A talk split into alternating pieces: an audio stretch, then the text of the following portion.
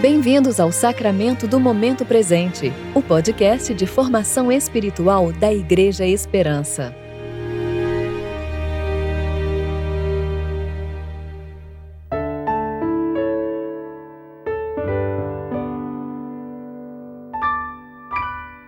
Hoje é sábado, 13 de fevereiro de 2021, tempo de preparação para o domingo da Transfiguração.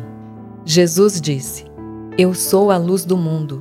Quem me segue nunca andará em trevas, mas terá a luz da vida. João 8:12.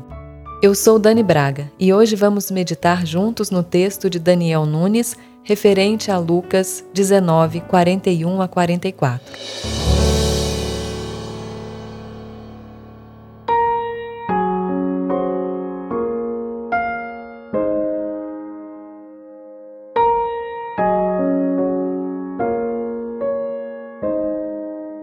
E quando se aproximou e viu a cidade, chorou por ela.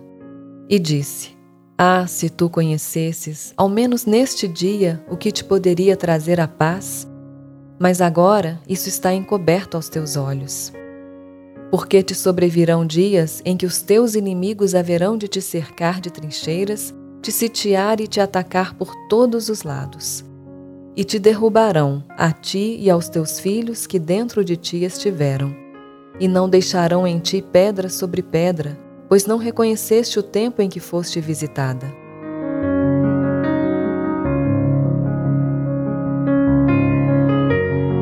Antes da cena do texto que acabamos de ler, Jesus estava no Monte das Oliveiras. Fico imaginando o Filho de Deus lá do cume do monte, olhando para Jerusalém, magnífica e tão bela do alto, mas tão dura de coração. Ao descer e ministrar uma série de parábolas, logo após sua entrada triunfal em Jerusalém, Jesus faz esse lamento sobre a cidade. Quando ele chega nessa parte do caminho, não conteve as lágrimas e chorou. Afinal, Jesus sabia exatamente o que aconteceria anos mais tarde. Até esse momento na história, os judeus estavam embebidos em uma série de intrigas alianças políticas e toda sorte de iniquidade que culminaria na destruição da cidade em 70 depois de Cristo. Jerusalém seria devastada de uma forma brutal. O templo também seria destruído e os judeus mais uma vez seriam dispersos. Uma tragédia anunciada. Eles rejeitaram o Cristo, o mataram, não quiseram se arrepender, não abandonaram seus sonhos políticos de poder. O lamento de Jesus sobre Jerusalém demonstra bem o coração dos homens envoltos em insensata rebelião contra Deus. O Emanuel estava entre eles. O príncipe da paz veio, mas ainda assim os homens amaram mais as trevas do que a luz. Se olharmos para a nossa realidade hoje, veremos um mundo semelhante a essa Jerusalém que rejeitou a Jesus. Com a diferença que agora a Igreja se faz presente através do Espírito Santo e por isso há esperança.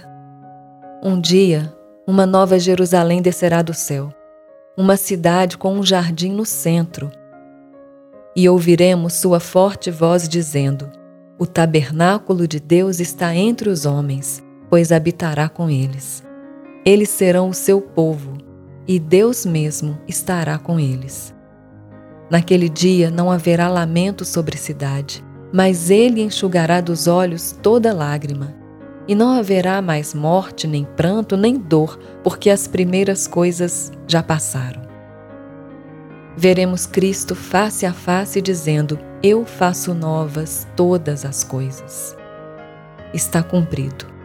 Eu sou o Alfa e o Ômega, o princípio e o fim a quem tiver sede, darei de beber de graça da fonte da água da vida. E a nova Jerusalém será nossa morada pelos séculos dos séculos. Aleluia. Que assim seja, Senhor.